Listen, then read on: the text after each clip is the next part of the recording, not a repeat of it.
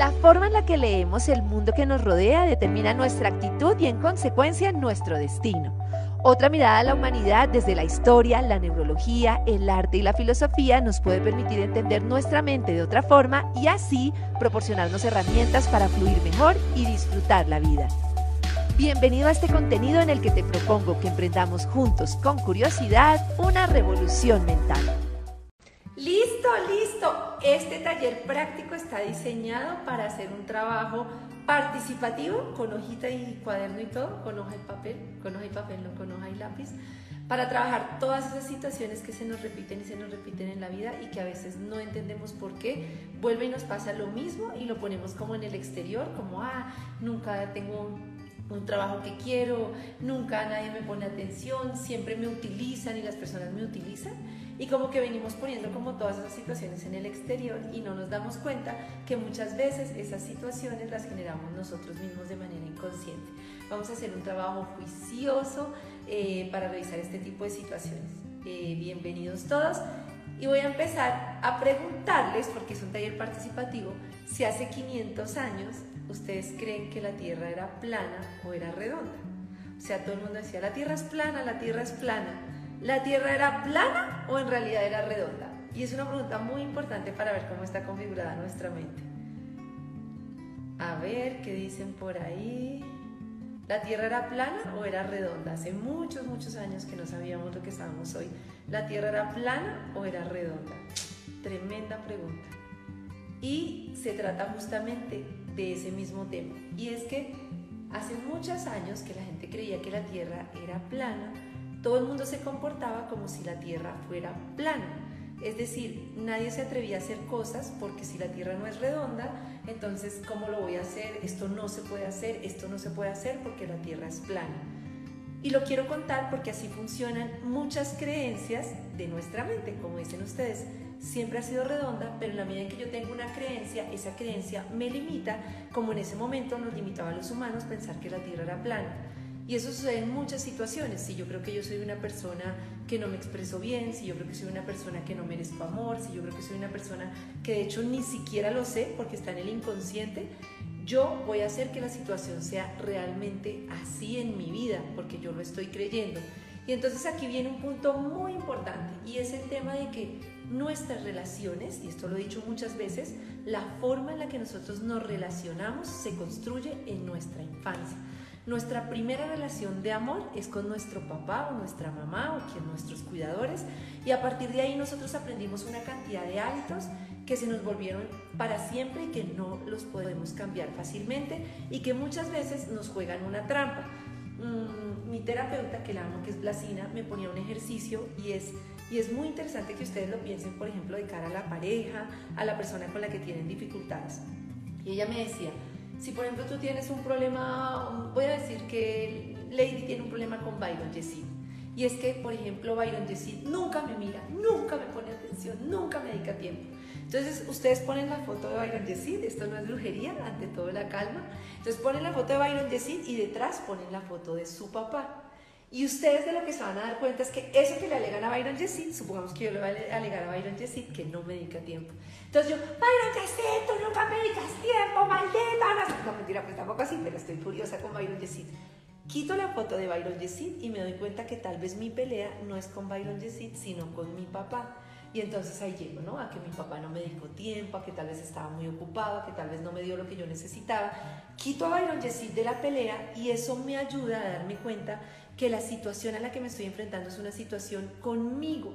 Y entonces ya entiendo que la que está en problemas es la niña que extrañaba a su papá y que está tratando de suplir esa necesidad y esa expectativa en otras personas. Nosotros todas las expectativas que tenemos, y esto es muy importante que lo entendamos, todas las expectativas que tenemos, que me mires, que me llames, que me veas, que me atiendas, que me respondas, que me consientas, todas esas expectativas vienen del pasado. Y todas esas expectativas, y esto es súper importante, vienen de una necesidad no atendida en nuestra niñez. Entonces ustedes hacen acá como toda la lista de expectativas mírame, ámame, quiero un trabajo en el que me reconozcan, reconóceme, todo eso. Yo tengo una cantidad de expectativas, ¿cierto? pucha, este tablero. Espero que puedan ver más o menos. Todas esas expectativas vienen desde acá. Entonces, cuando yo me voy a dar cuenta, ¿por qué es tan importante que me miren? Ah, ¿qué pasaba de niño? ¿No me miraban? Ah, ¿por qué es tan importante que me reconozcan? Ah, ¿qué, qué tenía yo de niño? ¿No me reconocían? Y es una expectativa tremendamente limitante. Porque entonces yo quiero que lo hagas y que lo hagas de esta manera en la que yo te digo. Y en esa medida, nada de lo que las personas hagan y nada de lo que el universo nos ponga nos sirve porque yo quiero las cosas es de esta manera. Voy a intentar poner un ejemplo. Me da vergüenza poner ejemplos personales, pero para mí es la forma más fácil de hacerme entender. Cuando yo era niña, yo vivía, mi papá estaba, yo lo explicaba, en la lucha, intentando salir adelante, él vivía como en un mundo de adultos, mi mamá también, y todos eran como súper embolatados y vivían como en otro universo. Los niños necesitan que los miren, por eso, mamá, mírame, me voy a tirar a la piscina, mamá, mírame. Yo les digo, te estoy mirando, mírame, reconóceme. Llega la hora de teatro, mírame, estoy acá, acompáñame. Bueno, una cantidad de necesidades que tienen los niños, ¿verdad? Cuando llegaba mi cumpleaños, mi cumpleaños siempre es en diciembre, el 27 de diciembre. Y a mi papá le parecía que era una maravillosa idea unirla con la fiesta de fin de año de la empresa. Entonces era como que era una cantidad de adultos celebrando la fiesta de fin de año de la empresa y al final me ponían un sombrero de mariachi y me cantaban el Happy Birthday. No hay nada que a mí me emberraque más en la vida que que me pongan un sombrero de mariachi. O sea, es como lo que más me puedo leer en el universo es, por favor, mátenme, pero no me pongan un sombrero de mariachi. Y obviamente está ligado con que el sombrero de mariachi, inmediatamente me lo ponen, me lleva el recuerdo de la niña viendo a esta gente bailar merengue, dónde están mis compañeritos, dónde está mi piñata, dónde está la gente con la que yo quiero celebrar y que es esta fiesta en la que me embocholaron ahí como de ñapa. Entonces, los 27 de diciembre para mí es un parto. Mi esposo puede hacer lo que sea, mis amigos pueden hacer lo que sea por hacerme sentir especial y no hay forma de que yo la pase bien en un cumpleaños, porque siempre estoy pensando, ah, mi cumpleaños no soy importante, nadie me va a reconocer y tengo una expectativa, que ese día me sienta principal, que ese día me sienta protagonista, que ese día yo sea una expectativa que viene desde mi niñez que no se cumplió y que yo espero que me la cumplan de alguna manera.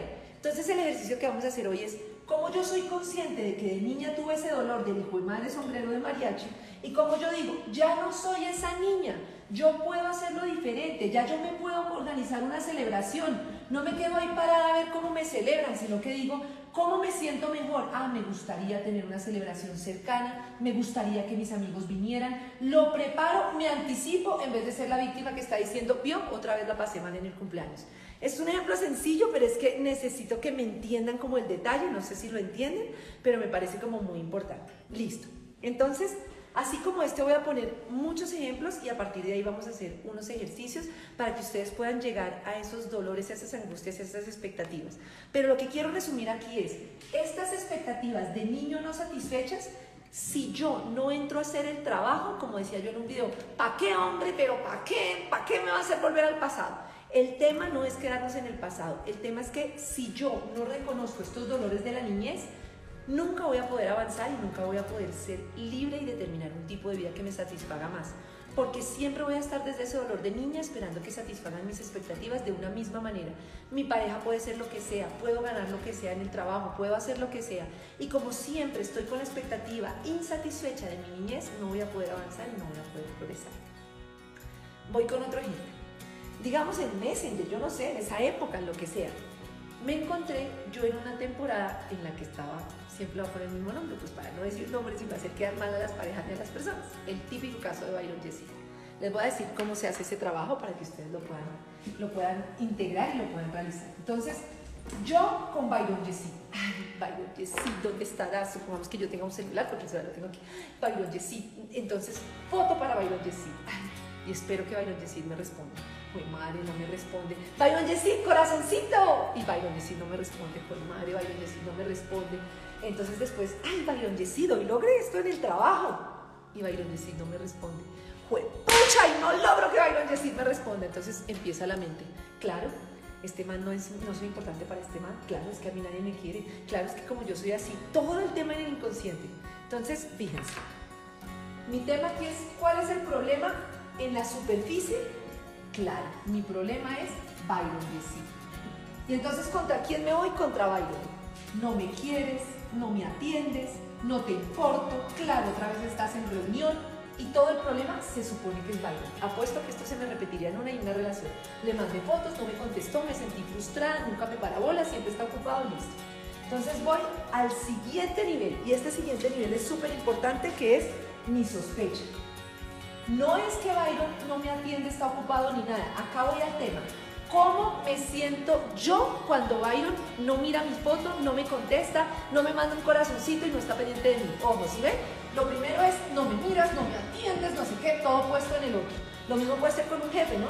No soy importante, no sé qué, otra vez te importó más el otro trabajador, no sé qué. Entonces, esta es la superficie. Luego llego a este siguiente plano y en siguiente plano es, y aquí es cuando empieza el tema teso, porque ser sincero yo conmigo y es empezar a hacer como destapar ese corazón que tengo guardado y empezar a confrontar a ver cómo es que es mamita de verdad, usted cómo se siente y diga la verdad. Ah, claro, no miraste mi foto, ¿cómo me siento yo? Me siento poco importante, me siento poca cosa. Y esta es mi verdad. ¿Cuál es mi verdad? Que yo me siento poca cosa y yo me siento poco importante. Puede que Byron al salir de la reunión me diga otra cosa muy bonita. Oye, oye, hoy te voy a invitar a cenar. Ay, oye, ¿por qué no hacemos esto? Pero a mí ya no me sirve porque yo ya estoy furiosa porque supuestamente no me contestó durante el día. Pero el problema no era esto. El problema es que en el fondo mi mensaje interior es yo soy poco importante. Yo soy poca cosa. Entonces luego vamos al nivel que duele más. Ah, Karen, qué chévere. Ya te diste cuenta que no era que él no mirara tus fotos y no te contestara nunca al WhatsApp. Ya, cuando está ocupado. Ya te diste cuenta que el tema es que tú te sientes poco importante y poca cosa. Ah, qué linda es Karencita. Esa que hace todo por ser la super ejecutiva, esa que hace todo porque, ay, por ayudar a la gente. Sí, cómo no. Entonces vamos al siguiente nivel. ¿Por qué me siento poca cosa?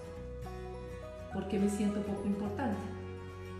¿Dónde está mi niña interior? ¿Qué en mi niña me hacía sentir poco importante? Vieron que es un trabajo tremendamente duro, entonces ya llego. Listo. ¿Qué en mi niña me hacía sentir poco importante? Mis papás no me miraban, mis papás no estaban pendientes, yo me sentía sola. Luego resulta que tuve un hermanito que era de otro matrimonio y entonces mi papá se fue a vivir al otro lado y me quedé yo sola. Pues pucha, esto está tenaz. Entonces, ven, de aquí es que yo me siento poco importante. Cada vez que yo veo un dolor con Byron, es el dolor de la niña que no tuvo satisfecha su necesidad básica, que era la atención. Desde ahí yo me siento poco importante. Y ahí me voy a dar cuenta que todo lo que hago yo hoy, por ejemplo en la oficina, que toda la gente me pide mil favores y no soy capaz de decir no. Ah, no soy capaz de decir no porque entonces voy a ser poco importante. Claro, me vas a dejar de querer. Ah, entonces yo trabajo y trabajo sin parar y uno vuelve. Fíjense que yo he hecho este trabajo y uno vuelve y vuelve. Ayer me di cuenta a las 8 de la noche que no había almorzado ni tomado onces ni nada por estarle respondiendo a la gente. ¿Por qué tengo que responder en automático y hacerle todo a todo el mundo y si así? Ah, porque es que si no van a pensar que soy poco importante. Y yo quiero ser importante. ¿Y por qué quiero ser importante? Porque esta niña carencita que no era importante para nadie necesita ser importante. Y entonces busca mil maneras para ser importante y culpa a la gente de afuera por no ser importante. Necesito que me digan si me entienden o no. Sí, más o menos me van entendiendo. Listo. Espero que sí. Entonces, ahora vamos a los dolorosos. Acuérdense que yo no soy terapeuta, que cualquier cosa que se le salga de las manos, a mí me pasó en mi proceso con mi niña interior que fue muy duro, que me detonó de todo, ahorita les cuento, me tocó eh, ir a terapia y entonces si ustedes sienten que destapando todas estas cosas les duele hasta el pelo, entonces hay que buscar ayuda. Por ahora yo pongo como ejercicios que son como para ir descubriendo como este nuevo ser. ¿Qué pasa al final? Que uno descubre una nueva persona que ya no tiene miedo y que al final uno puede satisfacer sus propias necesidades. Y eso es muy bonito y antes de hacer el ejercicio quiero explicar cómo cuál es el resultado. Al final yo me di cuenta dentro de este proceso que yo de niña hacía lo que los adultos necesitaban porque uno de niño, y quiero que no menosprecien esto, si yo les digo ahora, no te voy a dar almuerzo, ustedes ya adultos grandes y responsables, ustedes van a decir, no importa, ¿qué le pasa? Pues yo pido un rapi, pues yo voy y compro almuerzo, ¿cuál es el problema de que no me den almuerzo ahora? Si yo tuviera dos años o tres años y nadie me da almuerzo, eso es gravísimo, porque yo no sé cómo obtener un almuerzo. ¿Sí me entienden? Ustedes van a decir, qué tonta. No, a los dos o tres años yo no sé cómo obtener un almuerzo. Lo mismo hoy. Hoy ustedes dicen, ay, no, pues tan traumatizada, qué bobada que no la miraran, qué bobada que sus papás no estuvieran, qué bobada que no hubiera vivido situaciones de adulta. Pero de niña, así como la alimentación, que me miraran, que me acompañaran, que mis papás estuvieran presentes, era muy importante. Y eso marca esa necesidad no satisfecha que me hizo a mí generar esas cosas que tengo en mi mente y que se me repiten. No soy importante, si no complazco me dejan y esa era la otra mía, la complacencia. Me di cuenta que yo empecé en una carrera por complacer a los demás, porque como yo no tenía a, los adultos presentes, yo empecé a asumir que si yo era grande y me mostraba, me iban a mirar. Ah, iba a ser importante. Entonces, papá, estudio lo que tú quieras, hago lo que tú quieras, me vuelvo presidenta de tu empresa, hago lo que se te dé la gana, pero mírame que yo sí soy importante. Entonces, sí me entienden que al final terminas tú viviendo una vida con base en una tara mental para poder satisfacer una necesidad que tenías de niño y que no fue satisfecha. Entonces, ahora yo cómo hago para decir, no, tú sí eres importante, lo que te hacía importante no era que esos adultos te vieran. Y es como entonces esa seguridad me la doy yo. Entonces ya no estoy pensando, ah, es que Byron me va a abandonar, es que Byron no me va a ver, es que Byron me va a dejar, sino que hay una cantidad de tareas para una cosa que se llama reparenting, que no sé cómo se dirá en español, pero es como volver a reparentizarse para poder decir, listo, eso que no me dieron de niña, yo ya hoy me lo puedo dar. No me voy a quedar con la mentalidad de no había almuerzo para mí, no había comida para mí, yo ya hoy puedo ir a la nevera y abrirla, pero nos quedamos con el pensamiento de, claro, es que para mí no hay comida, es que para mí no hay, es que para mí no hay, es que el amor es dolor, es que el amor es abandono, es que si quiero me van a dejar, es que nunca me vas a llamar, es que nunca me vas a querer, es que nunca voy a ascender. Entonces todas esas taras mentales vienen de esa necesidad no satisfecha de niños. Primer ejercicio entonces ustedes van a poner en el papelito esta esto que se les repite. Solo ustedes saben. Primero lo que se me repite. Quiero hacer un día esto presencial. Ahora les voy a decir, les voy a anotar ahí el, el Instagram de, de, Lady, de Lele, que es la que organiza mi vida. Y podemos hacer uno presencial y sería hermoso. ¿No creen? Y así haríamos toda la. Bueno, voy a volver, que pierdo el orden. Entonces dice, lo primero, la situación que se me repite. Solo ustedes saben la situación que se les repite. Situación que se repite que no me miras, que no consigo a nadie, que nadie me toma en serio, que la gente me utiliza, que se aprovechan de mí, que no sé qué. Situación que se repite. ¿Listo? Luego, vamos a todo este tema. Esta situación seguramente ustedes la van a poner en tercera persona que mi jefe esto, que esta persona no me mira, que nadie me quiere, que nadie me habla, que nadie no sé qué. Y entonces ustedes, esta situación que se les repite, ¿listo? Ya tienen la situación que se les repite, apunten, situación que se me repite, chu, chu, chu, en este primer nivel, ¿listo? Luego vamos a este siguiente nivel. Cuando pasa esta situación que se me repite, ¿cómo me siento yo? Y ahí es donde entonces le vamos a poner toda la sinceridad del caso. Y luego necesito que hagan este tercer nivel que es el doloroso y es, ¿qué situación de mi niñez me está recordando esta forma en la que me siento? ¿Listo? ¿Les parece si intentamos hacerlo en unos tres minutos? Yo les pongo musiquita, lo vamos haciendo y entonces lo vamos trabajando para poder decirles después cuál es el paso siguiente. Listo. Entonces empezamos ahora. Cogen su papelito, eh, se ponen en posición de sinceridad con ustedes mismos, yo sé que algunos están en la oficina y no están en privado, como están diciendo ahí tranquilos que después queda grabado y lo pueden hacer en su casa, pero vamos a hacer como un pequeño ejercicio, ¿listo? Entonces vamos primero, ¿cuál es la situación que se le repite? ¿Cuál es la situación que se le repite? Listo, vamos entonces, ¿cuál es la situación que se les repite? ¿Listo? La escriben, luego empiezan a pensar cómo se sienten y lo escriben, y luego empiezan a poner qué les recuerda eso de su niñez. ¿Listo? Voy aquí entonces mientras tanto les pongo musiquita, ustedes se concentran. Vamos pues. Necesito que se enfrenten al proyecto con toda sinceridad, así con toda. Esto es, hablan con su niño, de verdad le dicen cómo se sienten.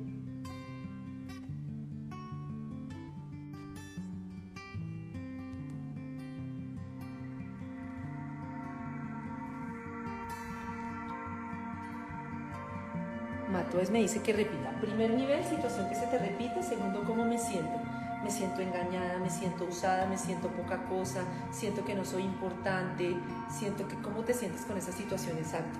Siento que no soy importante, siento que no soy valorada, me siento triste, me siento dolida, me siento con dolor, me siento rabiosa, me siento enojada. Y el tercero es ¿Cuál es esa situación de la niñez que te lleva, que te acuerdes que en ese momento te sentías así?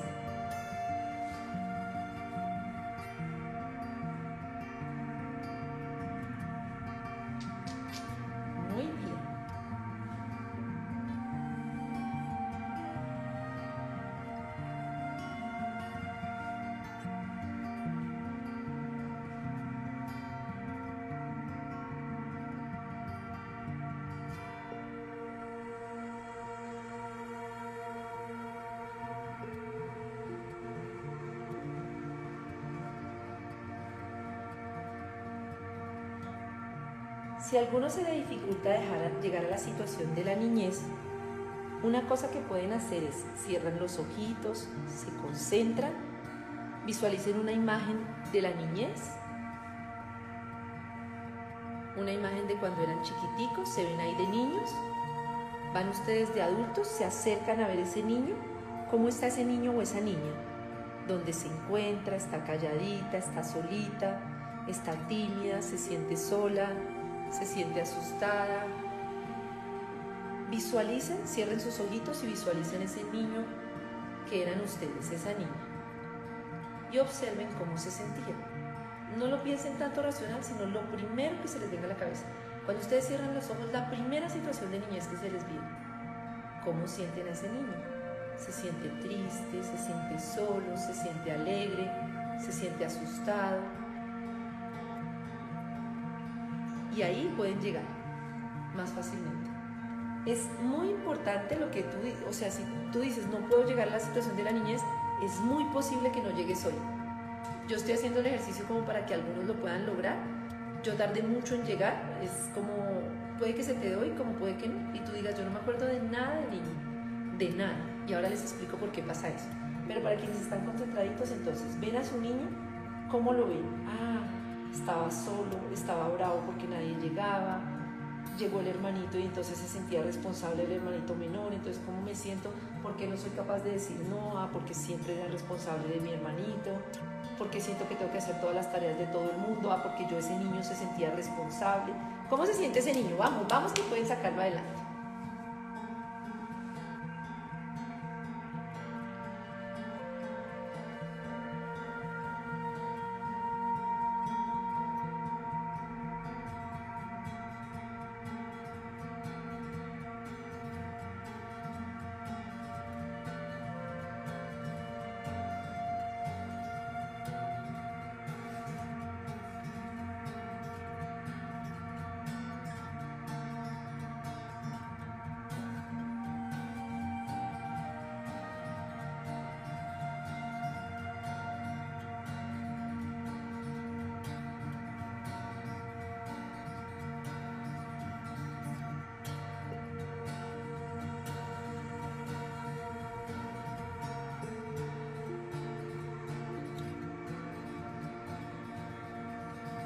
Listo, voy a avanzar porque no tenemos tanto tiempo. Eh, no es que escriba al contrario, sino que es por la posición, perdón. Listo, entonces, muchas gracias a todos los que están haciendo el ejercicio. Lo que preguntan algunos de, mire, yo no me acuerdo nada de mi niñez, tiene que ver mucho con los bloqueos que nosotros hacemos para proteger esos dolores de infancia. El tema de esa protección es que esos dolores siguen ahí, y entonces si nosotros no llegamos a trabajarlos, pues se nos van a repetir, como yo les decía. Si yo hoy en día no me doy cuenta que yo de niña no me sentía importante, voy a seguir viendo en este nivel que no soy importante y empiezo a hacer cosas para sentirme importante o a pelear con la vida para sentirme importante. A hacer cosas inconscientemente, a trabajar más de las horas que son, a excederme, a no cuidarme por sentirme importante. Si por ejemplo yo de niño cuidé a mis hermanitos, que es una situación que se da mucho, pero yo no soy consciente de que de niño me sentía responsable de mis hermanitos. Entonces es la típica situación de un adulto que se siente responsable de todos, que cuida a todo el mundo, que siempre se deja para lo último, que cuida a sus papás, que cuida a sus hermanos. ¿Y cómo saben eso? Porque la situación se les repite y ustedes generan un alegato. Claro, otra vez, otra vez mi mamá me encargó de esto, otra vez mi papá me encargó de esto, otra vez yo respondiendo por mis hermanos. Y no son capaces de decir que no. ¿Por qué? Porque hay una situación de niñez en la que ustedes se sienten responsables. La tarea es que cuando yo me doy cuenta que esa niña le tocó responder por sus hermanos, entonces ya puedo empezar cada vez que me pasa a decir, ojo, No eres esa niña que tenía que responder por sus hermanos. Ya eres adulta y lo puedes hacer diferente. Y esa es una frase muy importante. Ya eres adulta y lo puedes hacer de forma diferente. Entonces miren la pregunta que es muy importante. Se sigue yendo al revés, yo sé, fue madre, pero es que no, problemas de modernidad. La pregunta clave es, ¿cuál es la necesidad que no tuve cubierta en mi infancia? ¿Cuál es la necesidad no cubierta en mi infancia y que hoy me duele? Esa es la pregunta clave. ¿Cuál es esa necesidad no cubierta en mi infancia y que hoy me duele? Y seguro van a enlazar ese tema con la situación que se les repite. Hay muchas. Uno puede volverse complaciente, uno puede volverse una persona no sé, es que hay muchos dolores que uno puede tener desde la infancia, por eso yo les pongo los ejemplos y es muy difícil para uno de adulto entender que no se está enfrentando a esa misma situación de los niños. Yo tengo el caso típico, como algunos saben, yo le tengo pánico a los perros y aunque el perro no me va a morder y no es el mismo perro que me mordió de niña, pues para mí cada vez que me enfrento a un perro pues tengo una situación de pánico. Lo mismo pasa. Entonces resulta que yo una vez llegué a la casa, el otro día eh, una, una chica me contaba una historia que es bien dolorosa y fíjense que es bien dolorosa para ella, bien difícil de trabajar. Un día estaba en la casa, estaba su mamá, su papá cada vez estaba menos en casa, estaba menos, y ella recuerda exactamente el día que su padre se fue de la casa. Entonces, mi primera sensación de amor es mi amor hacia ese padre. Y ese padre que yo amaba y del cual yo necesitaba sentir seguridad, un día se fue y yo me quedé con la sensación de que yo no era importante. El niño no puede hacer la reflexión de mi papá estaba aburrido, estaba cansado con mi mamá, tenía una vida muy difícil y se fue. El niño no puede hacer la reflexión de mi papá tenía mucho trabajo. Para el niño, todo lo que pasa alrededor es, él es un niño y es el centro y todo lo ve desde su perspectiva. Entonces para el niño, tú no vienes de tu trabajo, yo no soy importante. Para el niño, mi papá se fue, nadie me ama, yo no soy importante, yo no merezco amor. Entonces, ¿cuál es el pensamiento de ella? Yo no merezco amor, no soy importante, todo el que llegue a amarme se va a ir. Todo el que llegue y que yo amo se va a ir. ¿Qué le va a pasar a ella en la práctica? Cada vez que conozca a alguien se va a poner ansiosa. Pero ¿por qué te vas? ¿Pero por qué? ¿Pero si me vas a dejar? ¿Pero si me vas a querer? ¿Pero si me vas a contestar? Y va a empezar ese nivel de ansiedad. No es ella la que está ansiosa, es la niña que está ahí desesperada porque su papá se va a ir se va a poner ansiosa y fíjense que la situación se le va a repetir, porque seguramente si ella está con un hombre o él está con una mujer a la que le está diciendo, no me dejes, no te vayas, por favor, ven para acá, mírame, mírame, la persona se va a sentir atapagada y se va a ir. Si me entienden que era una situación que ella tenía en su mente, que era, todo el que amo me abandona. Cuando se ilusiona, empieza a ponerse ansiosa. Como se pone ansiosa, la abandonan. Y como la abandonan, reconfirma la teoría es que es terrible. Si no llegamos a nuestra infancia, es terrible. Vengan y les explico ese círculo que me parece súper importante. Es, yo pienso que soy, yo pienso que, que, que no soy importante y que me abandonan, me van a abandonar. Mi papá me abandonó y yo pienso me van a abandonar. Ay, mucho, me van a abandonar. Cuando llega alguien, yo estoy sumamente ansiosa y quiero, quiero, quiero que satisfagan mi, mi, expectativa y mi necesidad de amor, mi necesidad de amor. Me desespero. Esta persona se asusta por mi necesidad de amor y se va. Entonces yo digo, ah, si ve, siempre me abandonan. Y lo repito y lo repito y lo repito sin parar. Por eso es hacer el trabajo. Y entonces, ¿cómo tendría que hacer el trabajo ella? Que es la pregunta que ustedes se van a hacer. ¿Cómo tiene que hacer ese trabajo uno para superar esos dolores del niño interior? Lo primero que les voy a pedir, no creo que alcancemos a hacerlo hoy porque son las 11 y 28, pero lo primero muy importante es, una vez ustedes lleguen a esos dolores de infancia, eh, es el tema de una carta para entender a ese niño interior. Voy a tener de hacer unas preguntas. Que no estuvo la mamá, lo mismo, peor, igual de doloroso. Puede que tú tengas una relación difícil con las mujeres, que siempre sientas que te van a abandonar, que siempre tengas esa sensación de no hay para mí, de carencia. Es que esto como que cada situación no es igual para todas las personas. Cada uno tuvo una niñez que lo marcó de forma diferente. Digamos que lo que yo quiero hacerles énfasis acá es que esas situaciones que se están repitiendo y repitiendo muchas veces están marcadas desde nuestra niñez. Y que si yo no voy a entender ese niño qué le pasó y a reconciliarme con ese niño interior, no voy a poder avanzar y hacerlo de forma diferente. Voy a decir varias cosas importantes acá. Pero a ver, organizo las ideas que me están preguntando muchas cosas. Lo primero es, hay que confiar en nuestra capacidad para superar esas situaciones. Yo he contado muchas veces mi caso, yo pensé que todo era maravilloso en mi vida, todo era perfecto y el síntoma era que primero, tal cual como escribió una de ustedes, yo no me acordaba de nada de mi niñez, absolutamente nada, y simplemente complacía a todo el mundo sin parar. La mejor esposa, la mejor mamá, la mejor ejecutiva, la mejor en todo, soy lo máximo, mejor dicho, me, quedaba en pañales, pues la madre Teresa, yo siempre digo que una mezcla entre la madre Teresa Calcuta y la Mujer Maravilla. Un día toda esa situación estalló y me di cuenta que no podía más, no podía más, no podía estar presente en mis hijas, no podía hablarle a mi esposo, no podía ir a trabajar, no podía nada y todo colapsó.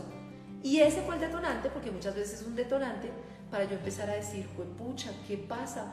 ¿Por qué me siento tan mal? Y empecé a darme cuenta que durante toda mi vida yo no había satisfecho mis propias necesidades porque estaba complaciendo a los demás y ahí llegué a por qué de niña esta historia y ahí llegué a que de niña yo sentía que necesitaba complacer a mis padres para que me vieran y desde ahí en adelante estudié lo que ellos querían y se lo y entonces ahora estoy en esa reconstrucción de decir, si ya no soy esa persona que tiene que complacer a los demás, entonces ¿cómo voy a vivir mi vida de la manera en la que yo quiero? Y tal vez no soy la mamá perfecta y no soy la ejecutiva perfecta y no soy esta persona y quién soy yo de verdad. Y ahora cómo voy a vivir con libertad para decirte, hoy no puedo estar contigo de esa manera, no voy a hacer lo que tú quieras, voy a hacer lo que yo necesito. Y ha sido como todo un proceso muy doloroso y me han ayudado muchas cosas. Lo primero es confiar en que muchas veces el universo y la vida nos pone los trabajos que necesitamos hacer.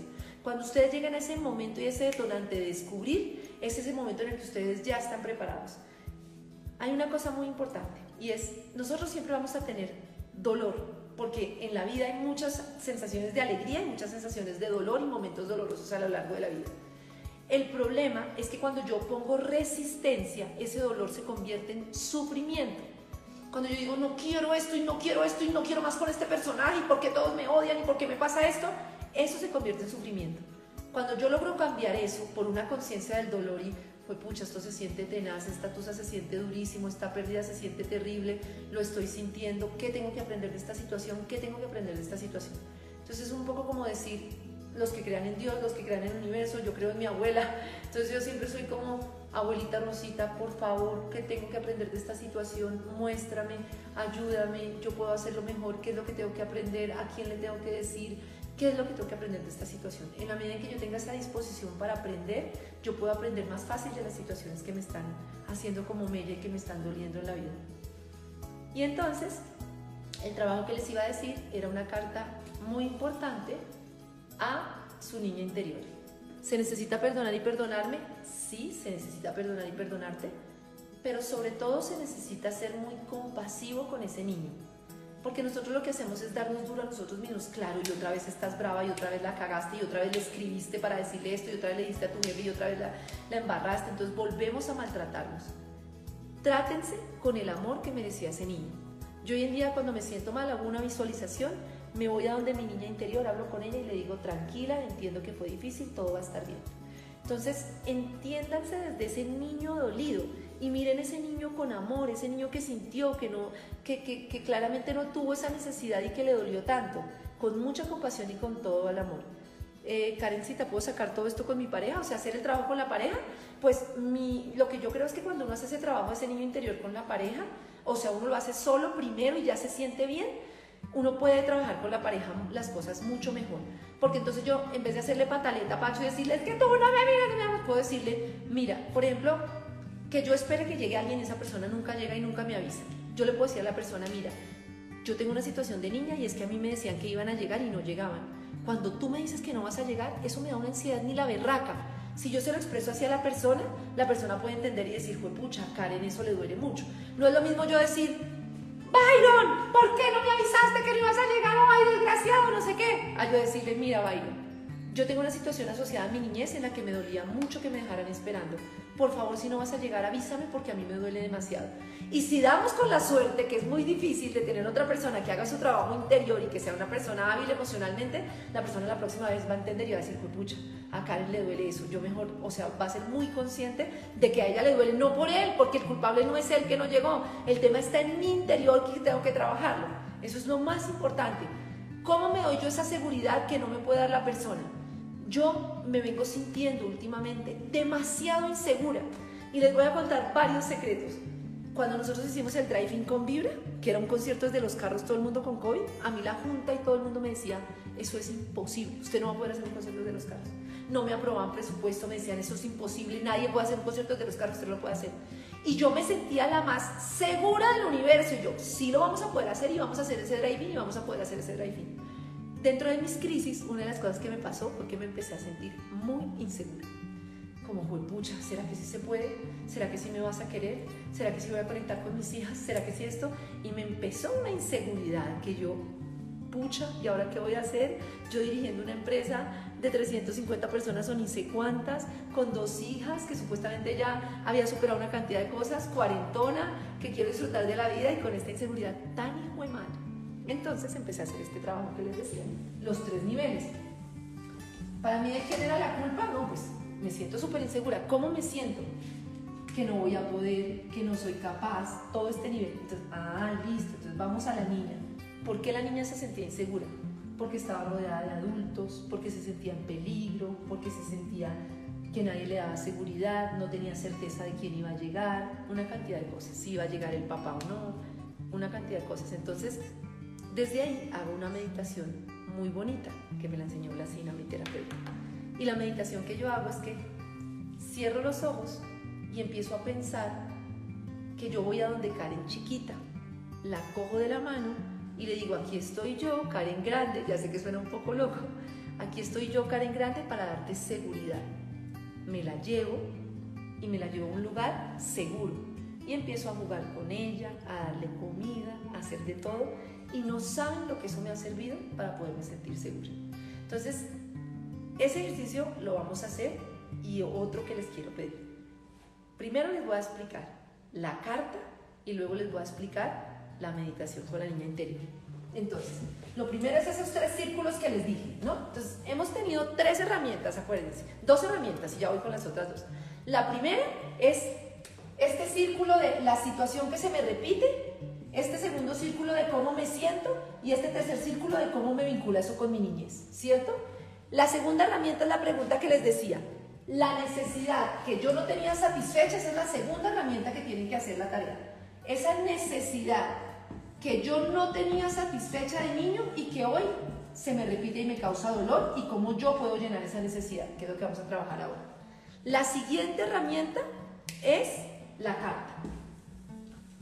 Y es sentarse y con esto que hicimos de ir a nuestro niño interior, ponen la musiquita como la puse yo y ya no la alcanzamos a hacer, ya llevamos mucho tiempo. Ponen la musiquita, prenden una velita, ojalá en la madrugada, le piden al universo, a sus ancestros, yo le pido siempre a mi abuelita Rosita que la amo toda la inspiración. Y ahora les cuento una anécdota de eso. Y ustedes se sientan y empiezan a escribirle una carta a su niño interior.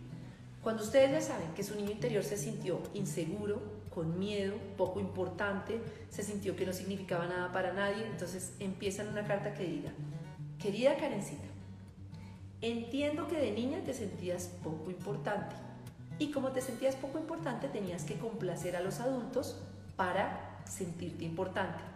Ya no tienes que hacerlo así. ¿Listo? Voy a repetir. Voy a poner otro caso. Querida Karencita, entiendo que de niña te sentías insegura y pensabas que te iban a abandonar.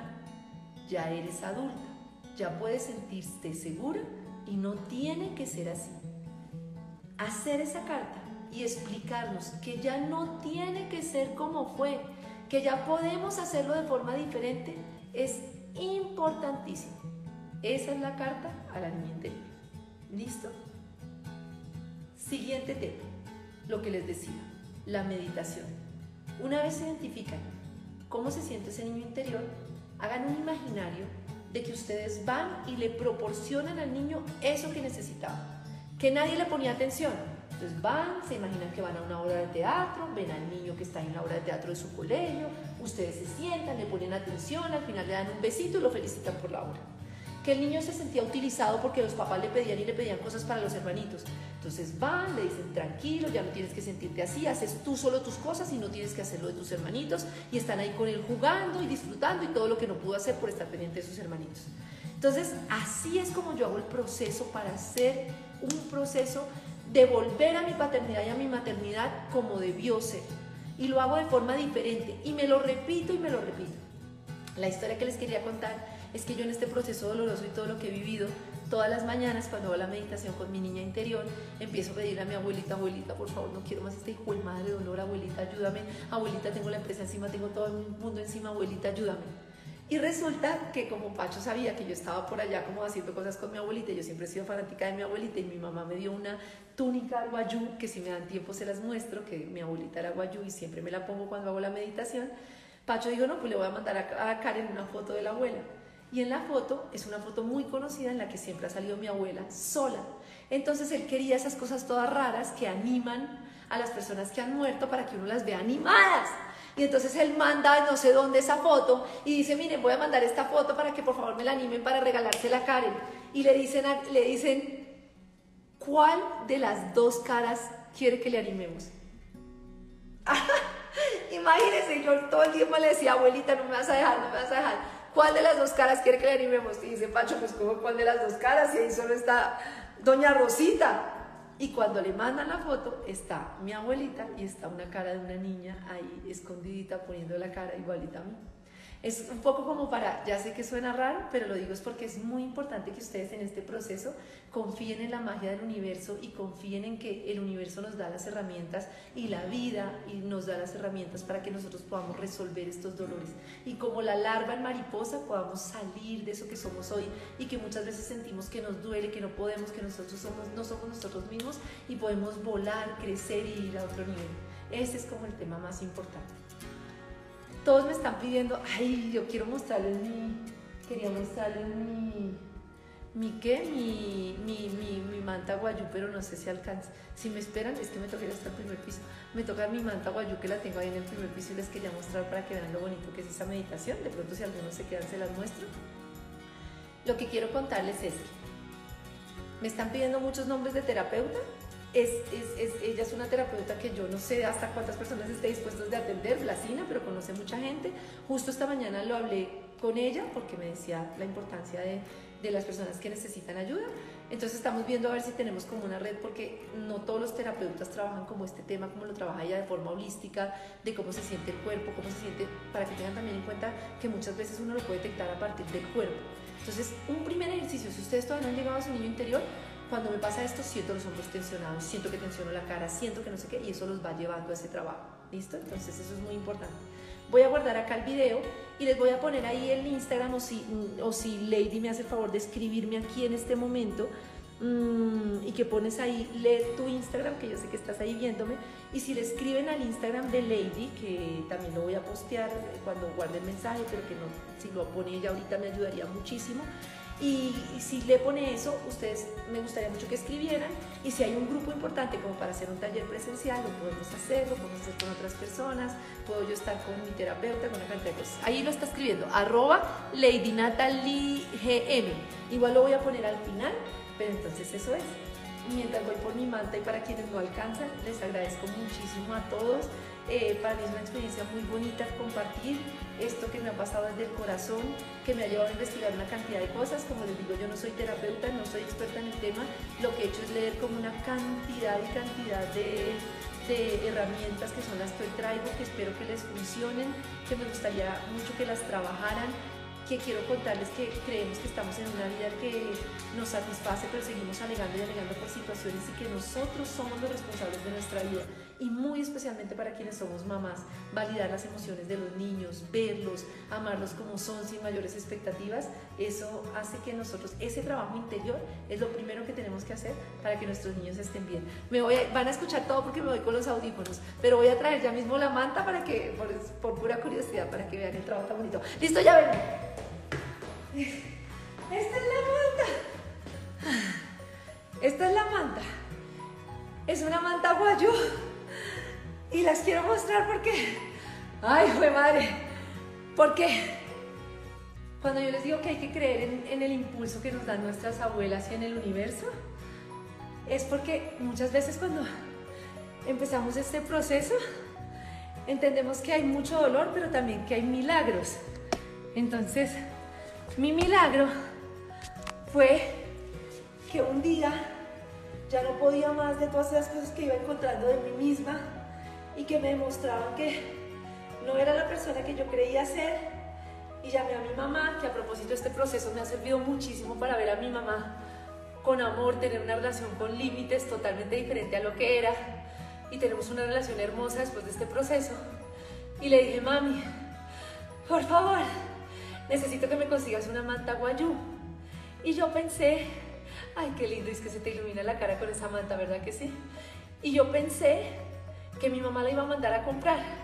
Y mi mamá, que está loquita, llamó a una tía, una hermana de mi abuela en La Guajira. Y entonces le dijo, ¿dónde consigo una manta? Y le dijo, no, es que yo tengo aquí la manta de Rosita. Se la mando y mando esta manta, que es una manta guayú de mi abuela Rosita. Y yo todas las mañanas, antes de salir al aire, a las 4 y media de la mañana, me siento con mi manta, le pido a mi abuelita que me ayude. Ay, me pongo sentimental de todo lo que he vivido.